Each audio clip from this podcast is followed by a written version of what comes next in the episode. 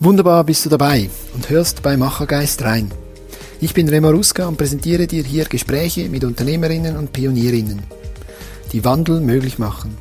Zwei bis dreimal im Jahr, auch physisch in Lichtensteig, dem ersten Ort für Macherinnen. Was macht Wandel möglich? Eine der großen Fragen der Zeit.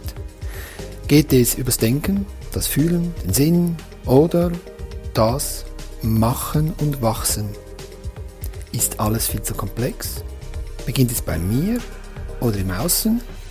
Wer ist in der Verantwortung und wie nehme ich Menschen mit?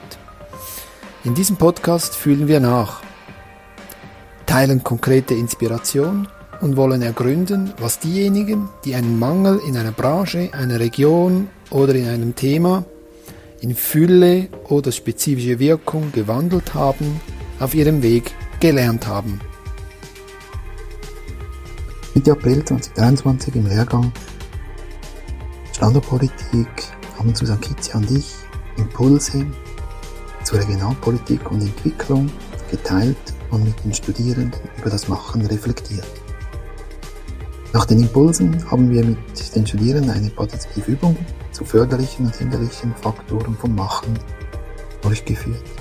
Ich fasse diese in diesem Podcast zusammen. Du findest die Folie dazu in meinen Inputs in den Show Notes respektive dem Cover zur Episode. Wie auch die Folien, Folien von Susan und mein Weißbuchartikel. Abschließend kommentiere ich diese Reflexion. Viel Spaß, Audio ab. So, ich begrüße euch zur heutigen Vorlesung. Ich habe mir ein bisschen Sorgen gemacht, dass ihr es heute auch zum Bett schafft nach der schönen ruhigen Woche. Darum habe ich euch nochmal das Mail geschrieben. Vielen Dank, dass ihr da seid. Ähm, wir haben heute einen Gast, wie ihr im Mail wahrscheinlich gelesen habt, nämlich den Remo, der, der ähm, mich und uns unterstützen wird. Aber bevor ich ihm das Wort gebe, möchte ich kurz ähm, Moment erzählen, was eigentlich der Kontext ist, wozu er Stellung nimmt und warum es mir wichtig ist, seine Perspektive zu ähm, hören zum Thema der regionalen Wirtschaftsentwicklung. Kurz als Erinnerung, wenn ihr euch an die ähm, Vorlesung vor äh, Ostern erinnert, da habe ich eingeführt, wie man denn überhaupt äh, regionale Entwicklung betreiben kann im Sinne von regionaler Wirtschaftsentwicklung regionale Wirtschaftsentwicklung immer mit der Perspektive, dass die regionale Wirtschaft wachsen soll oder nicht schrumpfen soll, wenn wir über den ländlichen Raum reden. Und ich habe euch das vorgestellt am Beispiel eines großen Infrastrukturprojektes. Das ist eine sehr klassische Maßnahme der, der äh, Wirtschafts-, äh, der Regionalpolitik, wenn ihr auch an den europäischen Raum denkt, wo sehr viel Regionalpolitik über Beton und ähm, eben Bauprojekte geht, nämlich den Lötschberg-Basistunnel. Und ich wollte euch oder habe euch an diesem äh, Lötschberg-Basistunnel die beiden Ansätze vorgestellt. Einerseits den Ansatz der Nachfrageorientierung und andererseits den, den Ansatz der Angebotsorientierung. Angebotsorientierung ist die klassische Wirtschaftsentwicklung oder Regionalentwicklung. Das heißt, der Zentralstaat schafft irgendein Angebot an einer bestimmten Stelle und geht davon aus, dass die Wirtschaft in der Region irgendetwas daraus machen wird. Und zwar der Ansatz ist, jedes Angebot schafft sich seine Nachfrage. Wenn jetzt irgendetwas äh, investiert wird, dann wird eben irgendwas dadurch schon passieren. Also Nachfrage ist nicht begrenzt, sondern man ist über ein bestimmtes Angebot konkurrenzfähiger und dann wird man sich bestimmt den, den, einen Markt schon erobern.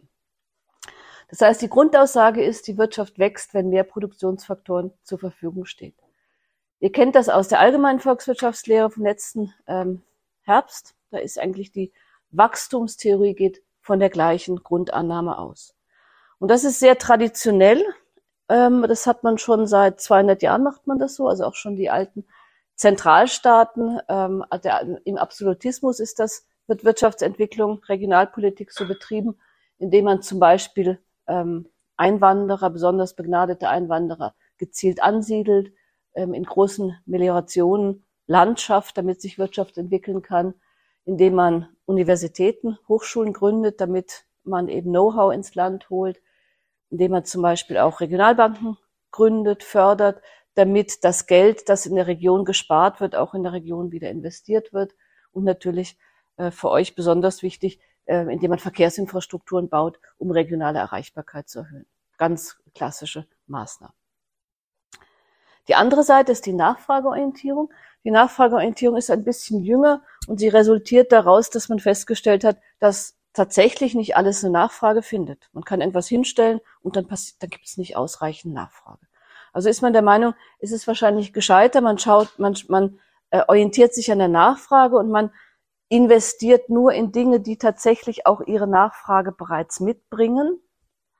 Und auch das kann man jetzt am Beispiel des Tunnels zeigen, wenn man sagt, der Tunnel bringt natürlich seine eigene Nachfrage mit, weil er Baunachfrage schafft. Also wenn ich einen Tunnel baue, dann wird Bautätigkeit in der Region stattfinden. Das Geld kommt in dem Fall aus Bern von der SBB und dann wird es automatisch eine Nachfrage geben nach diesen Bautätigkeiten.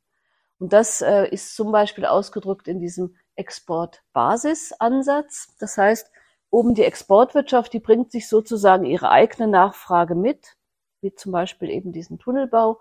Und dann findet diese Nachfrage aber in der Region selber statt. Sie wird, da wird sie befriedigt, da wird, da wird äh, dieses e-, Exportgut produziert. Und was ich mir jetzt von für die Regio Region ähm, erhoffe, das ist ein indirekter Effekt, nämlich dadurch, dass die Nachfrage in dieser Region selber befriedigt wird, zum Beispiel eben der Tunnel gebaut, ähm, bringe ich sekundäre Nachfrage in die Region, weil die Menschen ja auch da leben, da essen gehen wollen, da ihre Wohnung haben etc., also die, im Moment die Bauarbeiter. Und sie, das geht dann in die lokale Wirtschaft.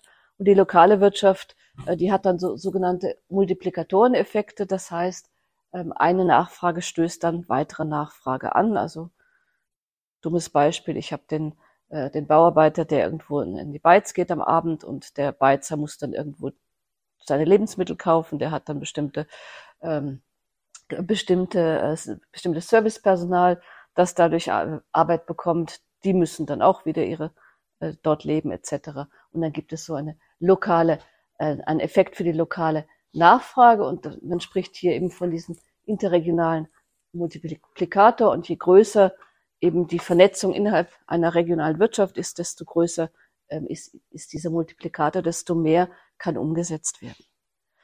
Verloren geht natürlich ähm, eine Reihe oder eine, eine ganze Menge dieses äh, Impulses in den Import. Das kann nicht alles regional bereitgestellt werden und man äh, läuft Gefahr, dass die Region in gewisser Weise zum Durchlauferhitzer wird. Das heißt, es wird produziert fürs Ausland mit ähm, Gütern und Dienstleistungen, die aus dem Ausland importiert werden. Diese ähm, nachfrageorientierte Ansatz ist etwas, was eher jetzt der Regionalpolitik der letzten, ich würde sagen, mal sagen, 20, 30 Jahre entspricht. Der Remo wird dazu gleich noch, auch noch etwas sagen. Und äh, das hat immer noch sehr spektakuläre Projekte.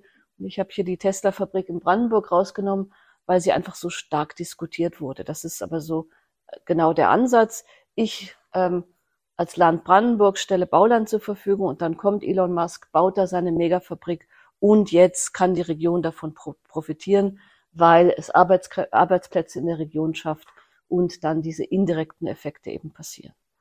Produzieren tut diese Fabrik aber für den Export, nicht für die Region selber. Und das Ganze funktioniert nur so lange, wie diese äh, Fabrik tatsächlich in Brandenburg wirtschaftet. Um ein bisschen näher hier in die Schweiz zu kommen, ein klassisches Beispiel für mich sind auch diese äh, immer wieder stattfindenden Olympiabewerbungen. Sind ja nicht so erfolgreich in der Schweiz, weil der Schweizer Volk da eine, einen gewissen gesunden äh, Kritik oder gesunden Skepsis hat gegenüber diesen Ansätzen. Aber natürlich, das wäre auch ein ähnlicher Effekt. Olympia kommt mit seinem ganzen großen Zirkus in die Schweiz und generiert dadurch natürlich ganz viel Nachfrage für den Export, also international Medienrechte etc und ähm, findet dann hier statt. Das hat einen Effekt für die regionale Wirtschaft, aber natürlich auch geht, geht sehr viel in, durch den Import wieder verloren und danach ist es dann auch wieder vorbei. Das sind die beiden Ansätze, die wir kennengelernt haben und jetzt äh, kommt Remo und unterstützt uns mit einer etwas anderen Sicht auf die Regionalpolitik.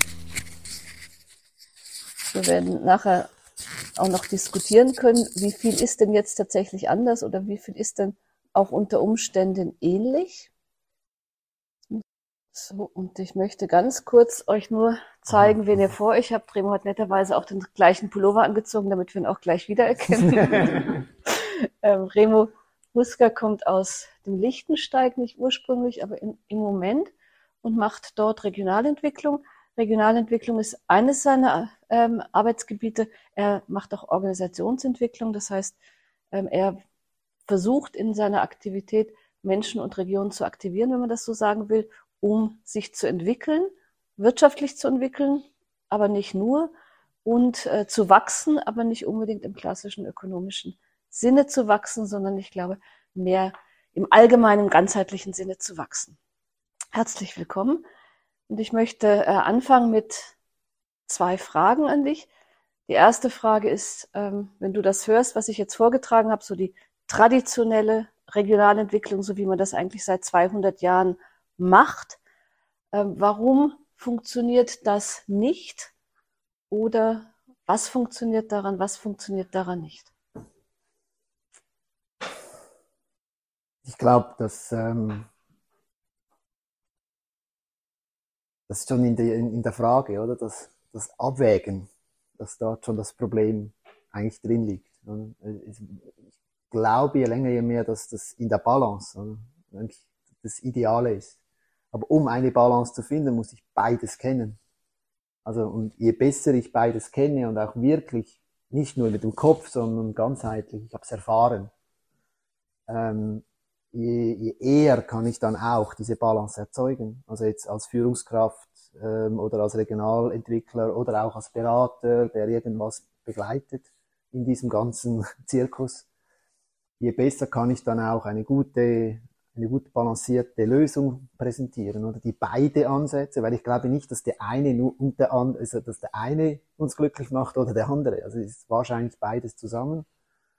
Ähm, und und was ich aber durchaus beobachte und auch mein eigener Weg, oder, ist extrem stark. Also das habe ich, wo ich deine Folien gesehen habe, ich so, boah, krass, wie mein eigener Weg. Der war so stark von diesem ähm, ja, Elon Musk Weg oder, oder Olympia oder ich, ich war sehr stark von diesem abhängig und äh, auch in der Wirtschaft, oder, auch in, auf meinem Weg.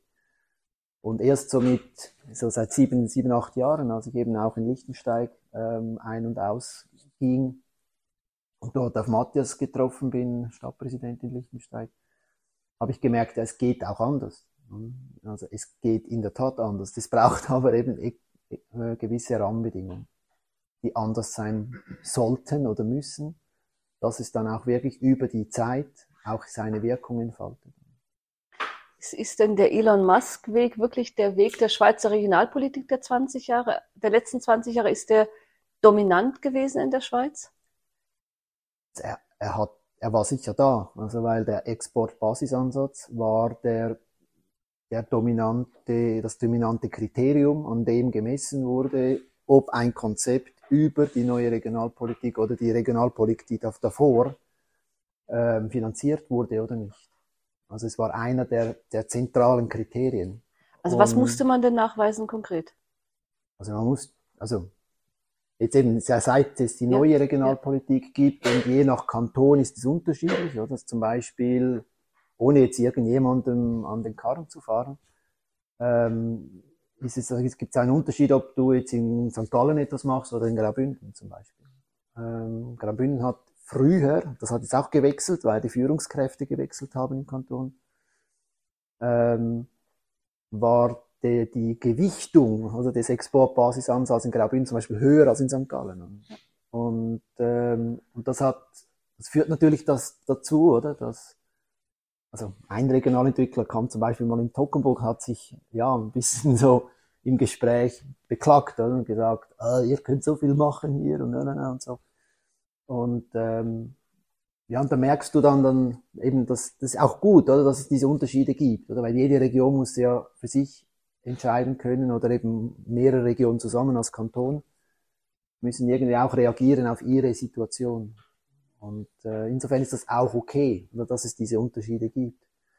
Wenn da auf deine Frage bezogen, ähm, eben vor 2008, das kannte ich, da habe ich jetzt keine Erfahrung, ich weiß es nur von, von Erzählungen, da war natürlich dieser Exportbasisansatz noch sehr dominant. Und mit der neuen Regionalpolitik hat es abgenommen. Aber eben nur gradual und langsam und mit der Zeit. Oder? Und jetzt sind wir ja an der, an der das habe ich dann in der Folie drin, oder? Ähm, jetzt sind wir so am Punkt, oder, wo es jetzt wirklich nochmals abnimmt, oder? Und jetzt in eine Situation kommen, wo wir wirklich sagen können, beide Ansätze können gleichberechtigt, klar nicht in jedem Kanton gleich, aber ja. grundsätzlich würde ich sagen, wir sind schon fast an einer Gleichberechtigung. Das ist lustig, dass du das sagst wegen Graubünden, weil wir hatten ein, ein Projekt in Davos, da ging es auch um Wirtschaftsentwicklung, um mhm. Es ging um das dritte Standbein in Davos. Davos darf nicht mehr so von den Kliniken und vom Tourismus abhängig sein. Wir brauchen ein drittes Standbein. Und da saß eben der Regionalentwickler von Graubünden mit in dem Workshop und er hat immer gesagt, äh, Wachstum entsteht nur über alles, was über den Wolfgang exportiert werden kann. Und das war so dieses ganz starke Bild des Exportbasisansatzes. Wenn wir nicht schaffen, etwas zu machen, was über den Wolfgang, also aus der Region raus exportiert werden kann, dann wird kein nachhaltiges Wachstum hier möglich sein. Und das war dann sehr prägend auch in unserer Diskussion, auch wenn wir nachher was anderes vorgeschlagen haben. Mhm. Aber ich möchte jetzt dir das Wort geben für das, was du vorschlägst, den Ansatz, den du hast. Und ihr habt das vielleicht gelesen im Moodle oder auch in, in, in, der, in der Mail, ich glaube vor allem im Moodle, wir haben den äh, jetzt den, die, äh, den Morgen so aufgebaut, dass wir jetzt erstmal Remo zuhören, also damit wir wirklich uns besser vorstellen können, was er eigentlich in, im Sinn hat mit diesen Überlegungen, also was der Kontext ist.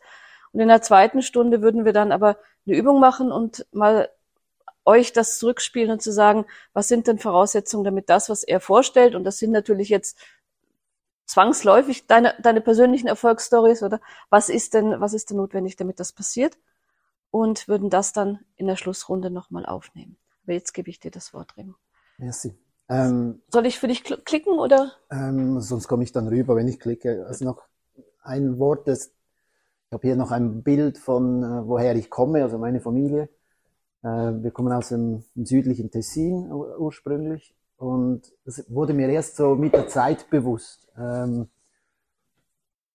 das ist ein Dorf, das liegt bei Mendrisio, das kennt ihr vielleicht, wenn ihr, wenn ihr schon nach Italien gefahren seid.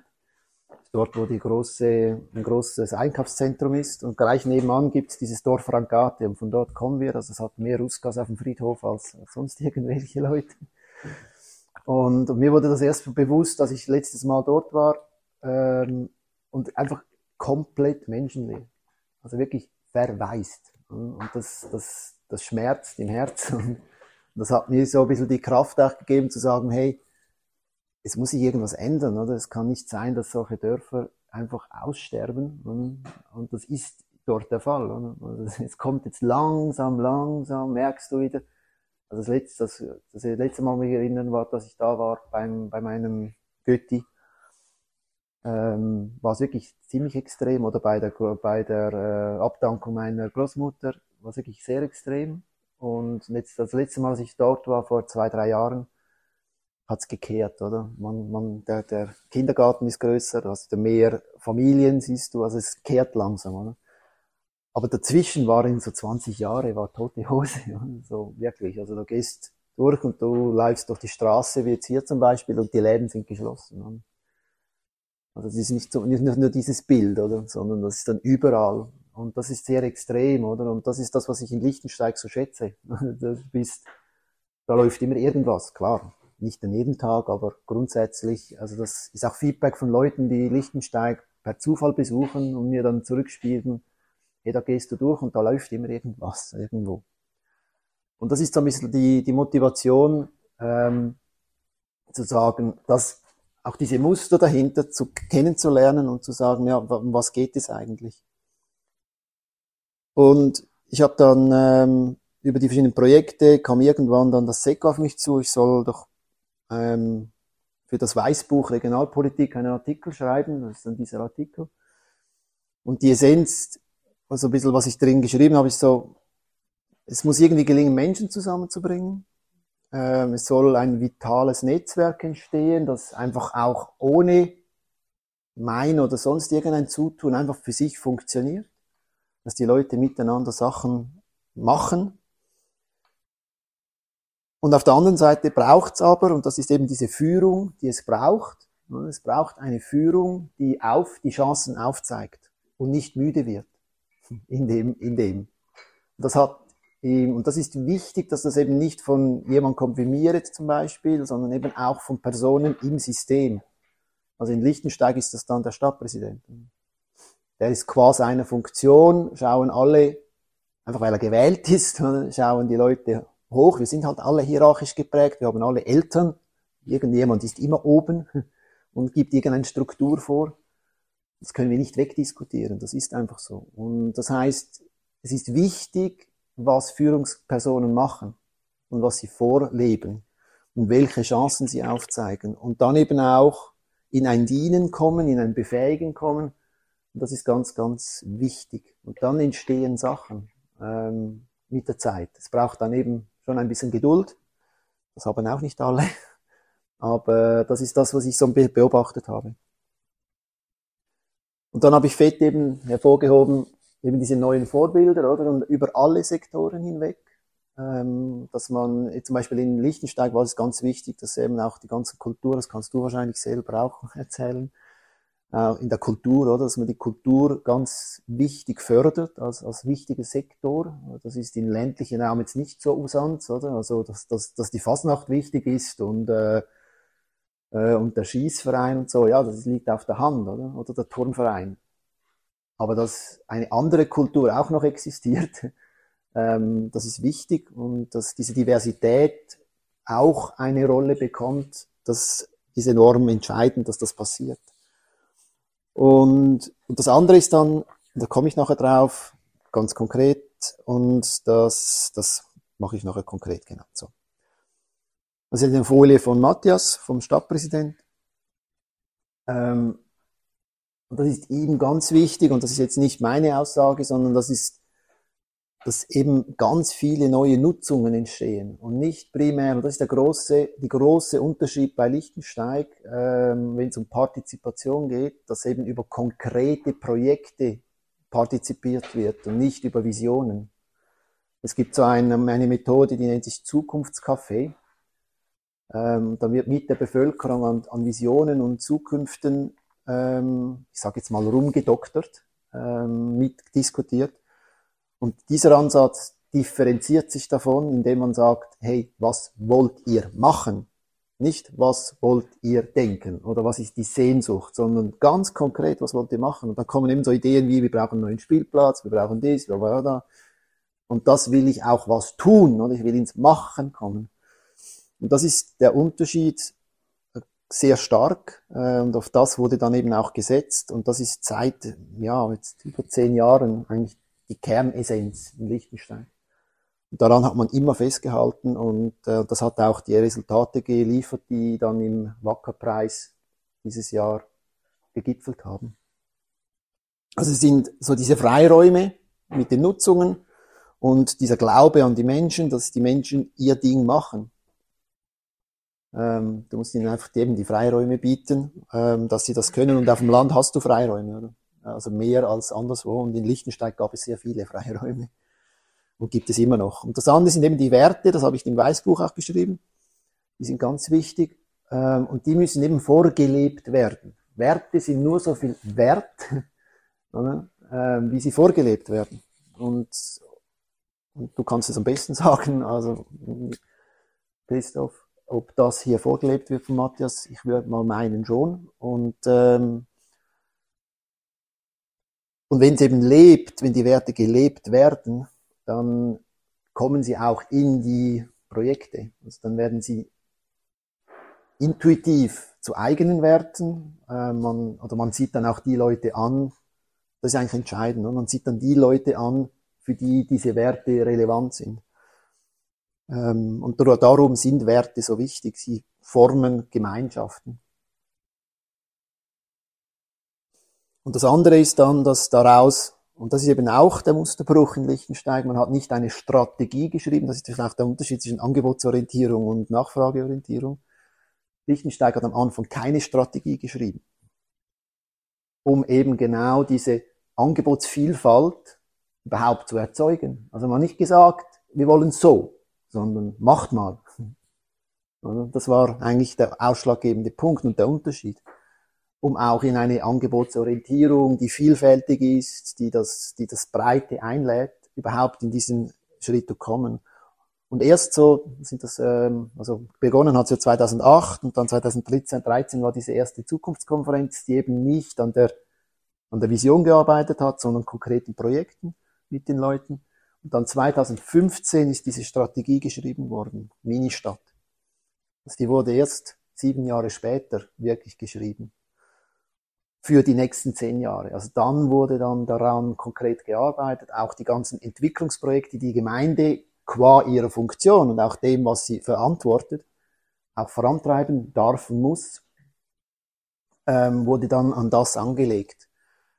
Aber es wurde ganz wichtig, oder? es wurde alles, was so, schon gelaufen ist an Projekten, an Ideen, an, an Sachen, wurde eben nicht abgewürgt, sondern im Gegenteil weiter gestärkt. Dass diese Vielfalt, dieses Ökosystem, wie es auch genannt wird, weiter ähm, existieren, weiter sich entfalten kann.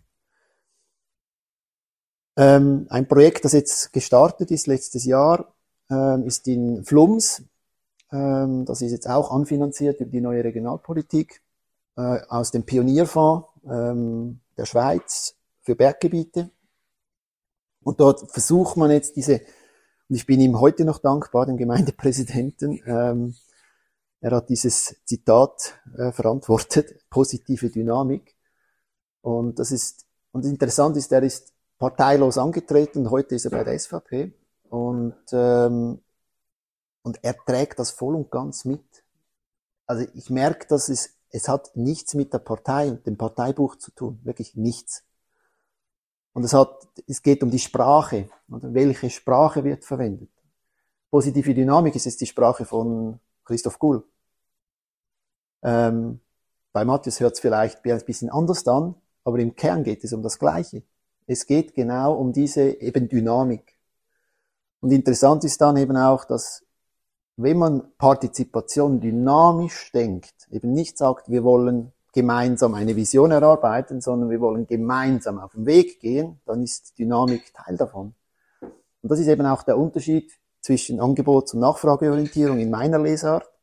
Angebotsorientierung, wenn sie vielfältig ist, ist sie dynamisch. Oder sie stärkt die Dynamik.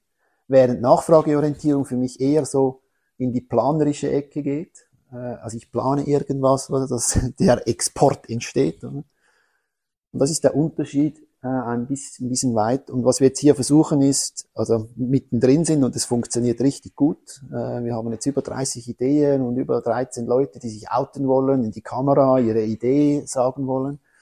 Also jetzt Ende April werden dann Videos produziert an der großen Gewerbemesse wird dann darauf äh, hingewiesen. Im Juni gibt es einen großen Workshop zu Crowdfunding. Wir, wir kooperieren da mit We Make It.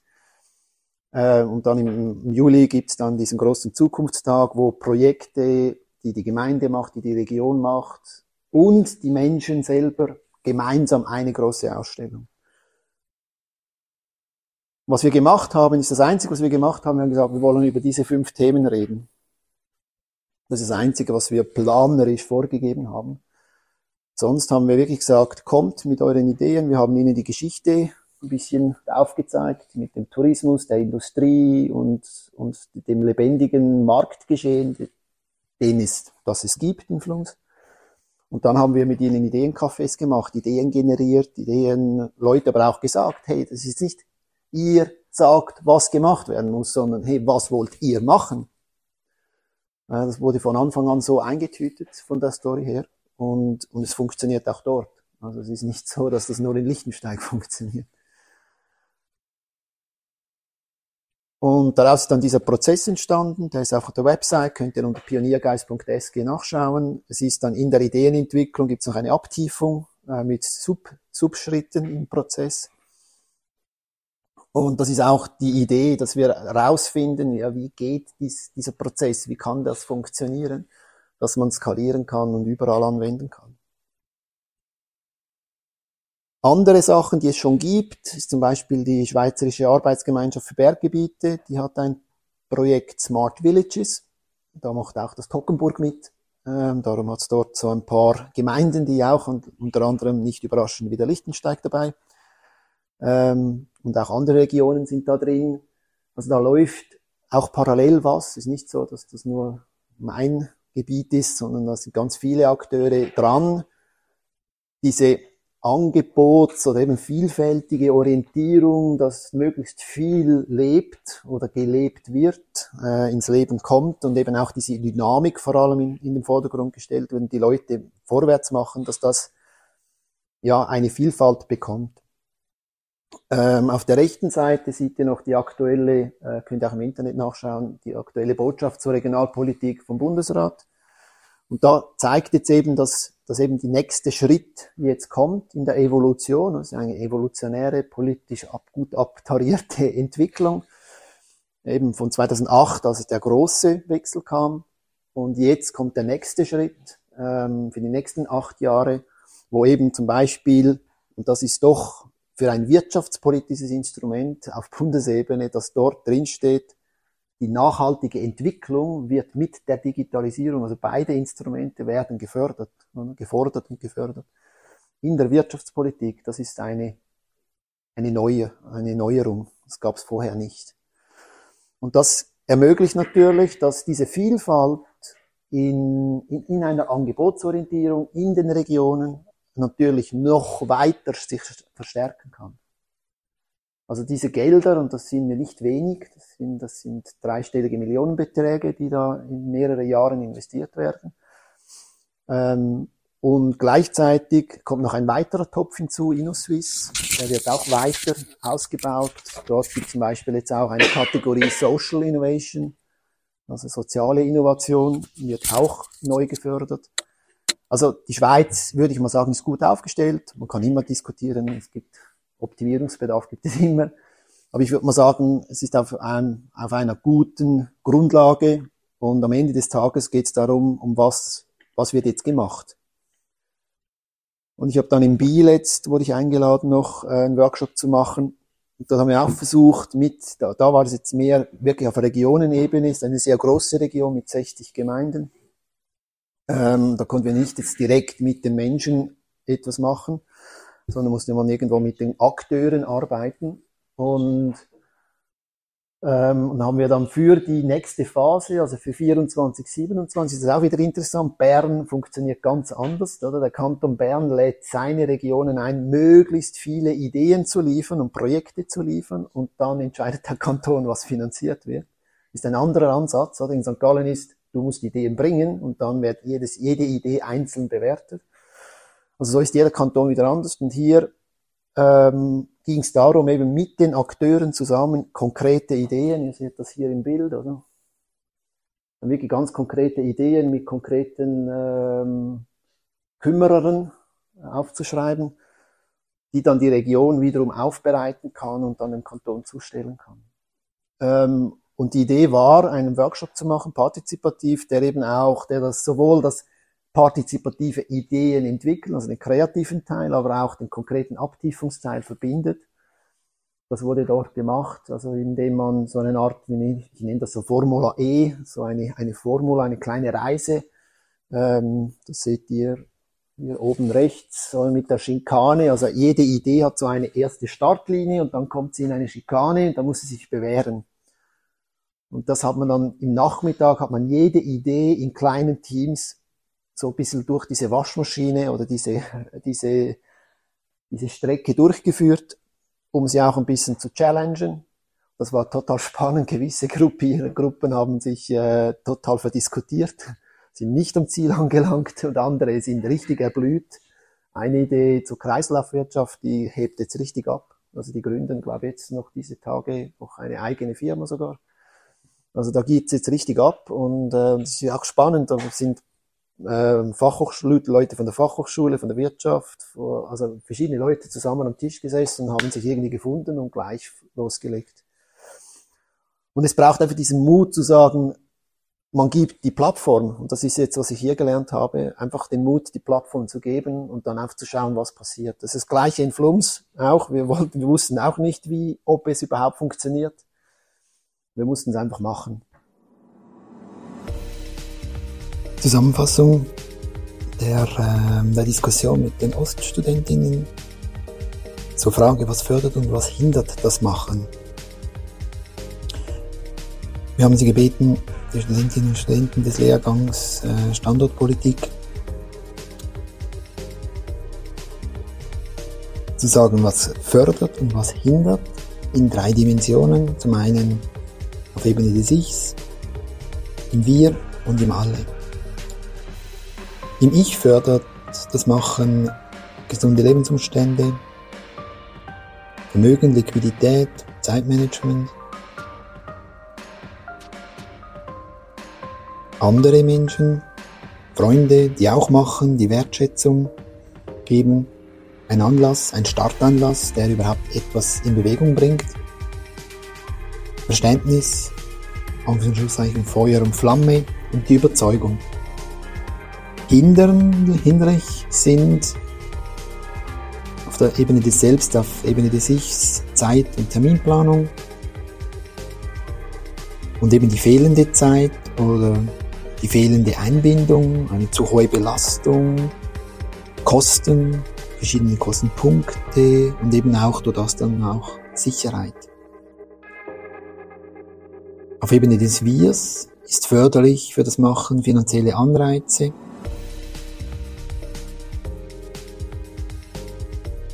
Bedürfnisse, die menschlichen Bedürfnisse, Identität, Resultate sehen, Vertrauen, die gleichen Interessen, gemeinsame Interessen, Ziele, gemeinsame Ziele, also eine Orientierung zu haben.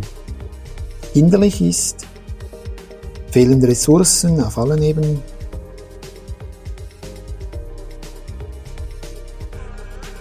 Die, der Anspruch auf die alleinige Wahrheit, also dass ähm, dass eine Richtung richtig ist oder eine soziale Kontrolle ausgeübt wird, was, das ist hinderlich. Hinderlich ist auch fehlende Organisation oder fehlende Zusammengehörigkeit, dass sich niemand verantwortlich fühlt, keine Plattform vorhanden ist. Oder eben auch die Terminfindung, die aufwendig sein kann unter Umständen. Auf Ebene des Alle ist förderlich, dass das Umfeld vielfältig ist und dass Nischen möglich sind, dass Nischen bespielt werden können. Zukunftssicherheit, dass etwas getan wird gegen die Ungewissheit. Das Zusammengehörigkeitsgefühl, dass es vorhanden ist, dass die Problemstellung erkannt wird, dass gemeinsames Handlungsbedürfnis da ist, dass eine Verantwortung für Zukunft übernommen wird und dass auch Wohlstand da ist. Ja. Hinderlich ist, Kosten zum ersten Mal. Eine kurzfristige Sicht, Kurzfrist, Kurzsicht und politische Interessen, statt dass man das Ermöglichen in den Vordergrund stellt. Politische Uneinigkeit, Unsicherheit, Zukunftsängste und die humanitären Krisen können äh, hinderlich sein.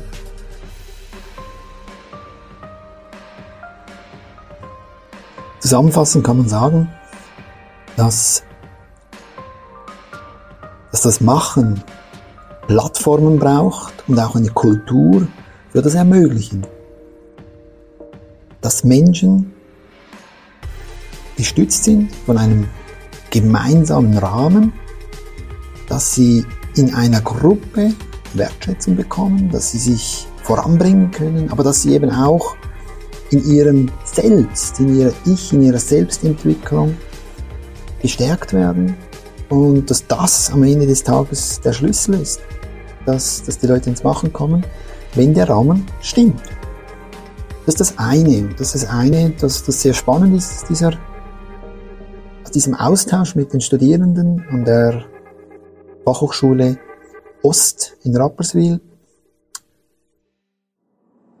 Und auf der anderen Seite ist eben der Musterbruch äh, weg von weniger Nachfrage, weniger Impulse in die Nachfrageorientierung, sondern mehr in die Angebotsorientierung, dass konkrete Angebote gemacht werden, umgesetzt werden. Das Umsetzen ist entscheidend. Das Machen von konkreten Angeboten. Dabei auch zu reflektieren, wie die Nachfrage entsteht für die neuen Angebote, ist ebenso entscheidend. Nur kann eine Nachfrage nicht kreiert werden, wenn die neuen Angebote, die eine Veränderung, einen Wandel möglich machen, nicht entstanden sind. Das heißt, zuerst braucht es eine Stärkung der Angebotsorientierung, dass danach oder in, während dem Umsetzen auch die Nachfrage stimuliert werden kann. Wenn wir hingegen beim Exportbasisansatz bleiben, also sprich wir orientieren uns an dem, was heute bereits funktioniert, machen daraus ein Exportgeschäft, dann können wir nicht davon ausgehen, dass dieses Geschäft, das skalierbar ist, das wird das Neue, das Ändernde oder das, was Einstein schon gesagt habe, das wird das Probleme nicht mit den Gedanken lösen können, die sie einst kreiert haben, müssen wir auch in der Regionalpolitik lernen, in die Angebotsorientierung zu investieren, damit wir dann in, während dem Umsetzen der Angebote auch über die Ankurbelung der Nachfrage nachdenken können. Und nicht nur nachdenken können, sondern auch hier wieder ins Umsetzen kommen, ins Konkrete für die neuen Angebote, die Nachfrage stimulieren können. Und darum, zurück an den Anfang, ist es entscheidend, dass wir die beiden Ansätze nicht gegeneinander ausspielen, sondern miteinander denken, in Balance bringen. Und dabei auch entscheidend, dass wir den Jungen zuhören, dass wir sie einbinden, dass wir sie machen lassen. Sie haben gelernt, in Selbstorganisation sich selber zu führen in ihren Ausbildungen. Lassen wir sie tun, lassen wir sie machen. In diesem Sinne, vielen Dank fürs Zuhören und bis zum nächsten Mal.